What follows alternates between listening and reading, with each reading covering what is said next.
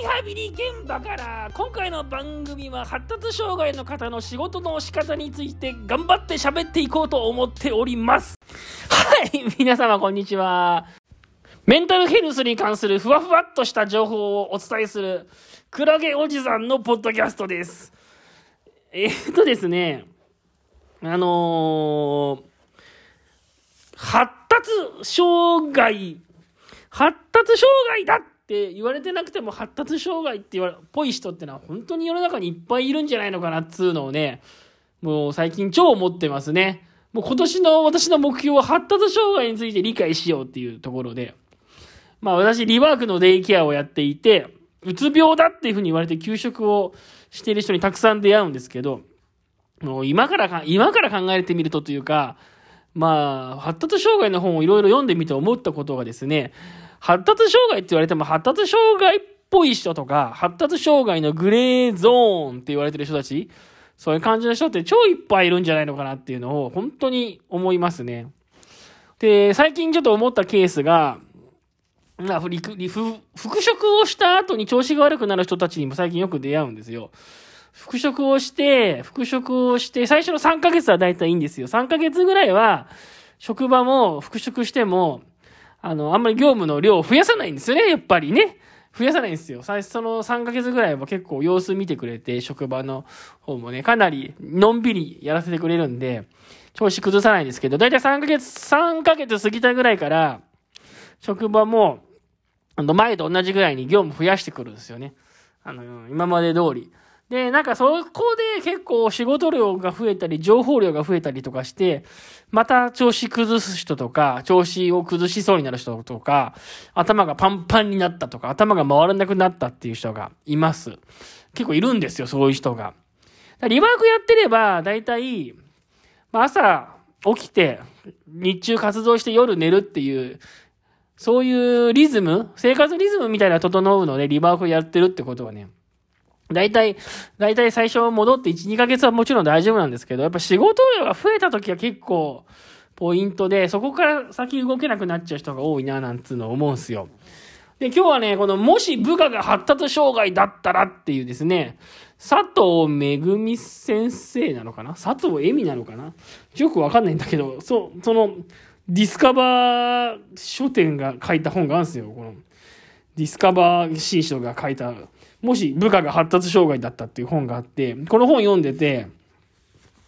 その発達障害の人の業務の進め方っていうところでね、あのー、前、どっかの放送で、発達障害の人って木を見て森を見ずっていうふうに言ったじゃないですか。か木を見て森を見ず。だから、あの、なんかこう、部分をすごい、部分的なことにすごいこだわって全体像がつかめないみたいな。結構そういう傾向があるんじゃないかなっつうのを思うんですよね。で、これを見てたら、それ、それがやっぱり顕著に現れるのが、業務の進め方なんかでも、業務でもすごい細かいこととか、こうあるべきとかっていう、すごい部分、業務、業務の一個一個の細かいことに、すごいこうこだわっちゃって、その、全体として、全体としてその業務の、なんていうのかな、全体像が見えないっていうのかな業務の全体の出来上がりのイメージとか。なんかそういったところがですね、こう、結構できなかったりとかするっていう、ような特徴があるんですって。初めから細部にこだわって作業するので、業務が進まなくって、それで理想的に、理想に設定した業務を完了するには多大な時間と労力が、労力が必要となる。まあ、要は細かいことに、き、細かいことにこだわりすぎちゃって全体としてまあ、ある程度のところ手抜いて適当にやっててもいいんだけど、細かいところにこだわりすぎちゃって進まないみたいな、多分そういうタイプなんだと思うんですよね。だから一点集中傾向みたいなのが強かったりすると、なんつうのかな。まあ、細かいこと、だからそういう人だからこそ、その、業務が多い、少ない時は一個一個丁寧にやっててもいいんだけど、やっぱ業務がブワーッと大きくなってきちゃって、たくさんになっちゃって、もう50%ぐらいの力でいいから、とにかくたくさんこなさなきゃいけないとか、いう時に全て100%でやろうとするから、いろんな仕事を。だから、あ、いっぱいいっぱいになっちゃって業務が進まないみたいな。だからね、そういうパターンがあるんじゃないのかなっていうのをね、思ったんですよ。なぜならその最近その復職をして何ヶ月か経って業務量が増えた途端調子が悪くなったっていう人のケースを何人か見て、見た時に、見た時に、あ、そういえばこの人たちってリワーク通ってた時も、すごいこう、細かいことにこだわったりとか、うん、細部にすごいこだわっている。全体よりも。全体としてどうでもいいんじゃなくて、細部のすごい細かいことにすごいこだわったりとかっていう、そういう結構特徴があった人が多くて、まあ、理学に通ってる時からね、ちょっと発達障害っぽいな、あの人は、なーんてことを思ってはいたんですよ。なんだけど、実際それが職場に出た時に、あ、如実に現れるんだなーなんていうことをですね、なんかね、すごく気づいて、これ、これだなって思いましたね。これ、これだなって思った。これ、これだって。発達障害のことをもっと自分が理解をして、えー、それで先回りして、リワークの、リワークにいる間にいろいろ準備をしてもらうとか、あ、それ大事だな、なんてことをですね、思ったんですよね。まあ、発達障害についてのその本とか書籍とかはいくつかリワークの中にも用意していて、あの、まあ、自由に読んでくださいみたいな話してたんですけど、やっぱり自分が発達障害だなんていうふうに診断されてなかったりすると、そんな興味持たないじゃないですか。だからあんま読んでくれなかったりとかしてて。で、まああんまりそういう話もしたことがなかったんですけど、いや、今思えばもう発達障害って診断がついていようが診断がついていまいが、その、結局発達障害って、スペクトラムだからね。スペクトラムだから、スペクトラム、スペクトラムだからさ。スペクトラムだから、スペクトラムなんだよ。またダメだね。またいつもの、いつものあれですね。いつもの横文字でテンションが上がるっていうこのパターン出てきましたね。スペクトラムっていうのは、どういうことかっていうと、あの、白か黒かっていうことじゃなくて、白か黒かっていうことじゃなくて、うんと、発達障害か発達障害じゃないかっていうことじゃなくて、えー、なんて言えばいいんだろうな発達障害っぽい傾向が、まあ、例えば0から100まであって、あなたは今70ぐらい発達障害っぽいかなとか、80ぐらい発達障害かなみたいな、まあ、なんかそ、そんな感じ？そんな感じですよ、スペクトラムっていうことは。要は、曖昧なんですよ。で、しかも発達障害っぽい人でも、発達障害っぽい人でも別に現実世界で何も困ってなかったらわざわざ発達障害って診断名もらう必要はないし。ね。で、逆に言えば、ちょっと発達障害っぽいぐらいでも、やっぱり現実的にそういう不適応みたいなのを起こしていて、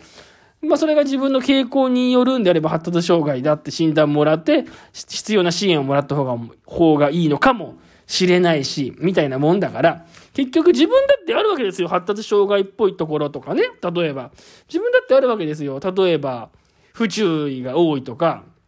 不注意なところもありますし、あのー、注意散漫みたいなところも僕結構ありますから、そういう意味じゃ ADHD っぽいところもあるわけですし、あのーなんだろうな、私友達と誰かとみんなでワイワイするよりも、割と一人が好きだったりする、するしですね、個人作業の方が好きだったりするので、ちょっと ASD っぽいとこだって自分だってあるわけですよ。誰しもそういうとこあるんですね。あと、あんまりね、人のことに興味なかったりするとこもありますから、私なんて。かなりそういう ASD っぽいとこもあるし。だから、その、みんなね、誰しもそういうところがあるわけですよね。で、それがどれぐらい色濃く出るかとか、それが、どれぐらい色濃く出るかとか、実際に社会に出て苦労してるかどうかっていうところで、まあ、発達障害って診断をもらうかもらわないかみたいな話なんだと、多分思うんです。私も発達障害専門のお医者さんでも何でもないですからね。ふわふわふわっとして、ふわふわふわっと話してますから。先ほども言った通り、これこの、このポッドキャストはメンタルヘルスに関するふわふわした情報をお伝えする番組ですから。だから、あれですよ。怪しいんですけど、多分、多分そういうことなんじゃないのかなと思ってますけど。だから、リワークに通ってる人も発達障害っぽい人はいっぱいいっぱいいるし、えー、それがうまくいってたり、いかなかったりするわけです。でも、いずれにしてもね、いずれにしても職場で何らかの不適応っていうか、問題が起きて、調子が悪くなってるわけですから、それが発達障害っぽい理由なのか、それが発達障害全く関係なく単なるうつ病とか適応障害なのか、何なのかわかんないですけど、やっぱり何か、えー、何かこの発達障害の方のその仕事術みたいな、発達障害の方はこんな風に仕事をうまくやってますよっていうようなこう仕事術というのかな。そういうところからあれはあると思うんだよね。あの、あれはっていうのは、えっと、ヒントを得ることがあると思うんですよ。ね。で、で、それで今日とにかく思ったのは、その、発達障害の人っていうのは、先ほども言ったように木を見て森を見ずというところで全体像をつかむっていうのがすごく難しいと。ね。ついつい細部にこだわりすぎて、細かいことにこだわりすぎて全体を使うのが難しいと。で、それが結局、その、一点集中主義みたいな、一点豪華主義みたいな。やっぱりそういうところが出てくるから、仕事においても業務が少ない時は、全然凝りまくっちゃって大丈夫なんだけど、やっぱ業務が多くなったりとかして、100%ので、100%の仕事を1個2個やればいいっていうやり方だったらいいんだろうけど、とにかく60%とか50%のクオリティでいいから、30個に40個ってそうやって仕事をこなしていくみたいな。そういう感じの、なんて言うんだろうな。そういう感じのことになってくると、そういう感じになったことになってくると結構やっぱり難しいのかなとか、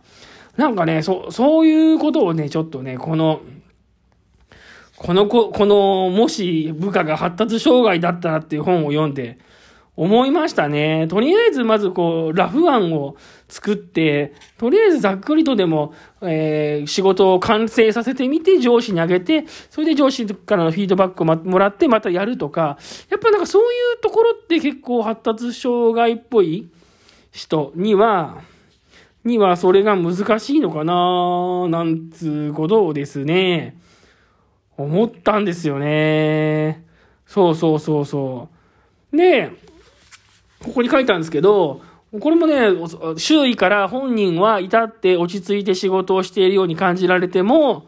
まあ、本人自身はもうとにかくいろんな仕事を100%でこなしたいから、もう精一杯やりすぎちゃって、もうこれ以上できないみたいな気持ちになっちゃうと。それで突然やめますとかっていう風に言ってやめちゃうみたいな。そういうのをね、リセット癖って言うんですけど、なんかそういうところもあるらしいですね。なんかそう、やっぱ型にはまりたいとか、型にはめたいみたいな気持ちがすごいあるらしくって、まあ、そういうところが、うん、本人にとっての仕事のなんかね、ストレスになっちゃうみたいな。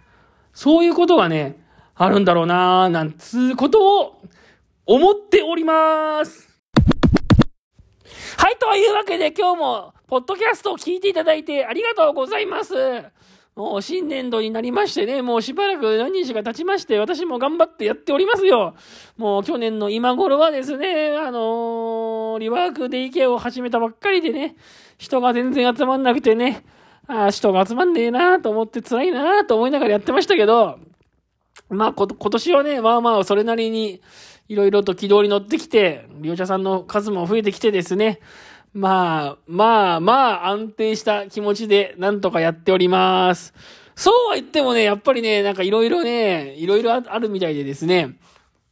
いろいろあるみたいで、やっぱりね、先々月ぐらいからね、ちょ、あの、一回風邪をひいてね、風邪をひいてそれからですね、だんだんめまいがするようになってきちゃって、で、僕結構めまいが何回かするんですよね。なんか調子が悪くなると風邪ひいたりとか、前もあのコロナになった後にめまいが出たりとか、インフルエンザになった後後にめまいになったりとかしててね。で今回はなかなかね、そのめまいがなか、良くならなくてね、耳鼻科に何回か通ってるんですけどね、いろいろ薬飲んでるんですけど、全然、全然、全然でもないんですけど、ま良くならなくてね、最近あの、ついに精神安定剤っていうんですか、あれまで出されちゃってね、メイラックスってやつね、今の、最近飲んでますけどね、あの、結構いいですよ、メイラックス。メイラックスなんか結構あれらしいですね。精神安定剤、抗不安薬としてはかなり、えー、あれらしいです。あの、弱めの薬らしいんですけどね、結構ね、飲んだら、なんか効いてる感じがしますね。朝、朝ね、昔、朝はね、結構行きたくないなみたいな。